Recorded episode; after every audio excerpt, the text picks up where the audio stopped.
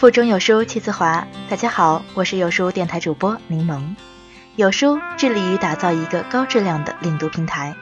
如果您关注了有书，但还没有加入到有书共读群，您可以点击有书公众号菜单“我要报名”按钮，立即加入有书共读，与众多优秀的书友一起组队对抗惰性。今天要分享的文章来自于全永军的《什么是古典情怀》。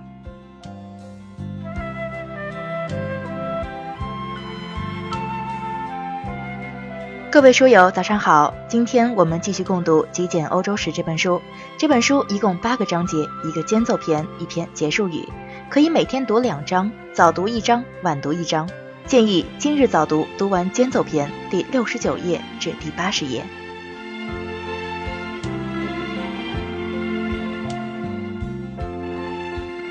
文艺复兴时代的学者和作家们认为，古典时代的成就是不可超越的，是臻于完美的。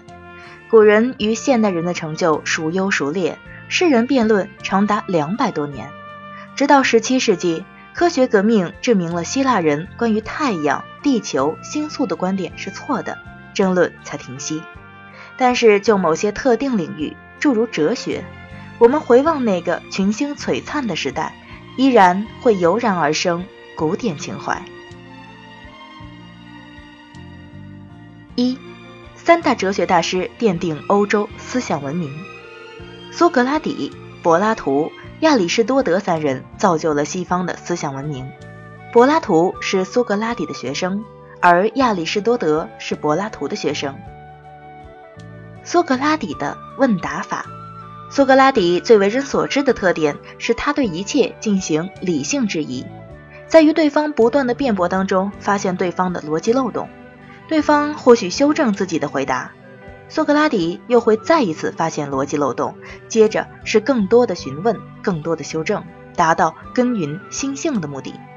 苏格拉底认为耕耘自己的心智会使心智清明而敏捷，终究会掌握到真理。苏格拉底因批判民主得罪雅典的统治者，以藐视神明和腐蚀年轻人道德的罪名送上法庭接受审判，被判处死刑。苏格拉底本有机会逃跑，但是他拒绝了。既然我不能永远活着，那又何必苟且偷生？之后，苏格拉底服毒自尽。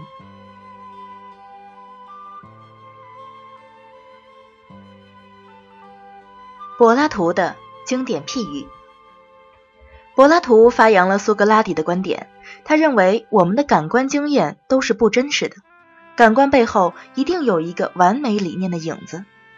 根据柏拉图的理念论，即使像正义和良善这样的抽象概念，也以完美的形体存在于某个地方，必须透过心智和精神的锻炼，重新发现这个完美。有人说，自柏拉图以后，整个西方的思想传统无非是柏拉图的注脚。亚里士多德的三段论，亚里士多德将关于自然世界和宇宙的知识做了极好的整理。地球是宇宙中心的宇宙观，就是他的学说。虽然在十七世纪被推翻，但是亚里士多德关于清晰思考的理论迄今犹存。他提出三段论，从一个大前提就是概述和小前提就是明确叙述出发，推出结论。三段论至今仍是逻辑学的经典范例。二。医生始祖希波克拉提斯。现在我们都说每个行当都有自己的始祖，医生的始祖就是雅典辉煌时期的市民希波克拉提斯。他秉持理性去解释疾病，认为疾病和魔法、巫术及天谴无关。他对医生的责任严格要求，谨慎有医德，时时以病人的福祉为念。现在。进入医学院的学生都要宣誓遵守他所提出的誓词，他们被称为希波克拉提斯誓约。不过，希波克拉提斯的一个大错误也让西方医学背负沉重的包袱。他提出人体含有四种主要液体：血液、粘液、黄胆汁和黑胆汁，并认为人体是否健康同这四种液体的平衡有关。十九世纪前的医生都依靠这种理念行医，比如。放血治疗，这在某方面延缓了欧洲医学的发展。三，扎士丁尼法典赋予欧洲法律精神。希腊人几乎在所有学问上都胜于罗马人，除了法律。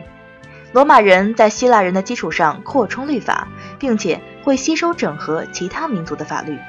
罗马的法律属于自然法，致力于公益的社会都遵循这套以自然为源的终极规范。公元六世纪，扎士丁尼大帝下令汇编《扎士丁尼法典》，这是公认最完整的罗马法典。这套法典于十一世纪重见天日，对欧洲产生深远的影响。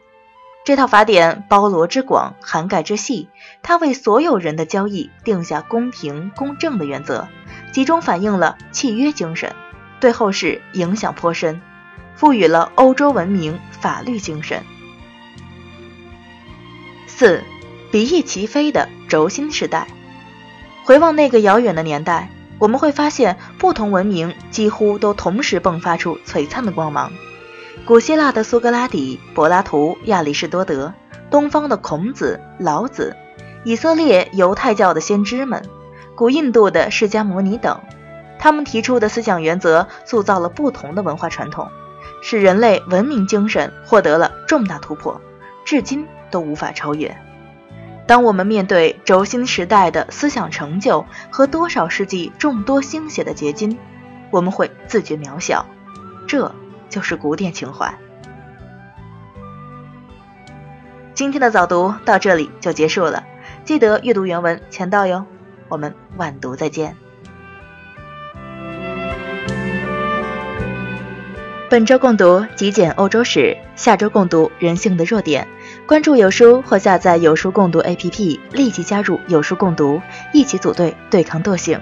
当然，如果您喜欢我，也欢迎您添加微信好友进行交流，微信号 d y x s 零零一。